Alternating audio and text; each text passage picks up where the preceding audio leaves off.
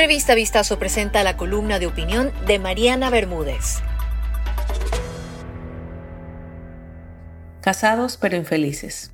No soy feliz en mi matrimonio, pero tampoco me quiero ir. ¿Por qué a pesar de tener una mala relación no hay divorcio? Venimos de una programación emocional y social a la que muchas veces seguimos sin análisis, sin conciencia, sin participación. Hay frases que marcan a los matrimonios como hasta que la muerte los separe. Y bajo esa premisa se intenta defender el matrimonio a cualquier precio, a como venga, incluso a precio de la misma dignidad humana. El matrimonio debe y puede ser una experiencia enriquecedora, ya que es un compromiso libre, sin obligación, en el que dos personas se han elegido previamente para desarrollar un proyecto de vida en compañía, sin perder la esencia individual. Un proyecto sostenido por los mismos valores, principios y costumbres para que funcione y asentado en tres pilares. El amor eros, atracción sexual, el amor filio, amistad, complicidad y el amor ágape, ternura y cuidado por el otro. La falta de conocimiento, de autopreparación emocional, hace que cada vez más esta experiencia se aleje de su real propósito y se convierta en una amarga etapa en la vida de muchos. Siendo así entonces, hoy en día también podríamos incluir la frase hasta que sean saludables y felices. Pero, ¿qué pasa si no soy feliz en mi matrimonio, pero tampoco me quiero ir? Porque el divorcio es cosa de valientes. Las estadísticas de los últimos 10 años a nivel global muestran un descenso en la tasa de divorcios y también de matrimonios.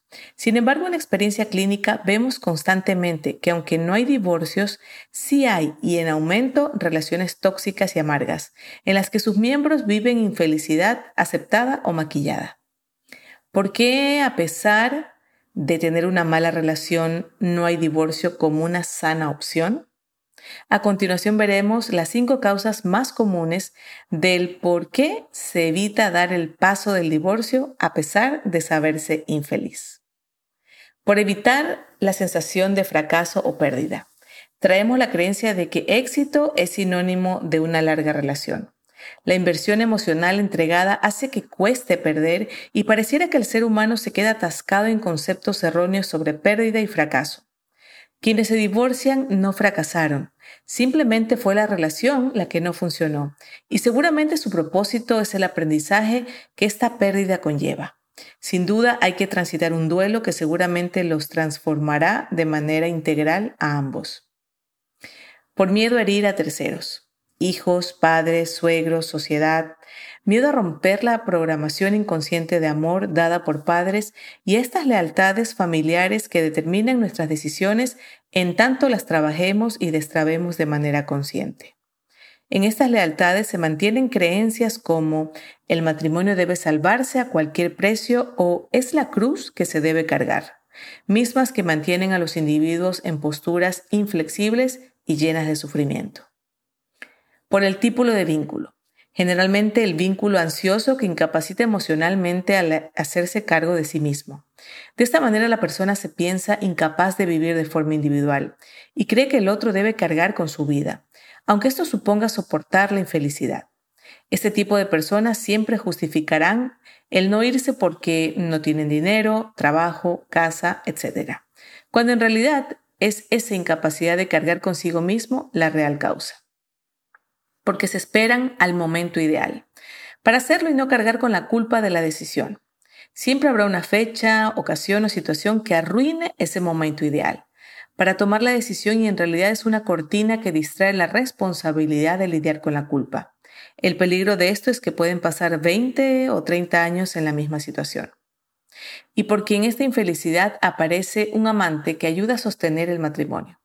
Cuando uno de los miembros de la pareja tiene ese vacío, parecería que sin buscarlo conscientemente aparecerá esa persona que prestará la atención emocional y de manera consciente o no complete los faltantes emocionales, distrayendo de esta manera esa realidad matrimonial que no se quiere confrontar. Recomendaciones generales para tomar en cuenta. Confrontar la realidad que aunque es dolorosa también es liberadora. Las relaciones no son para siempre, sino hasta que sean saludables. El divorcio también puede ser visto como un acto de amor propio. La relación no fracasó, simplemente no funcionó. Si te encuentras pasando por esto, crea tu red de apoyo, personas con las cuales contar, de las que recibes contención, guía y afecto. Buscar ayuda profesional te permitirá trabajar en tu interior y tomar decisiones inteligentes y compasivas que te permitan reconstruirte después de la pérdida y construir una mejor versión de ti. Finalmente ten presente que después del proceso del duelo saldrás victorioso, pasando de ser víctima a protagonista de tu propia historia y recordando que en la vida amores pueden llegar y partir, pero el amor más importante, el que debe ser el amor de tu vida, ese eres tú. Escucha todas las columnas de opinión de nuestros articulistas y otros podcasts de Revista Vistazo en nuestros canales de streaming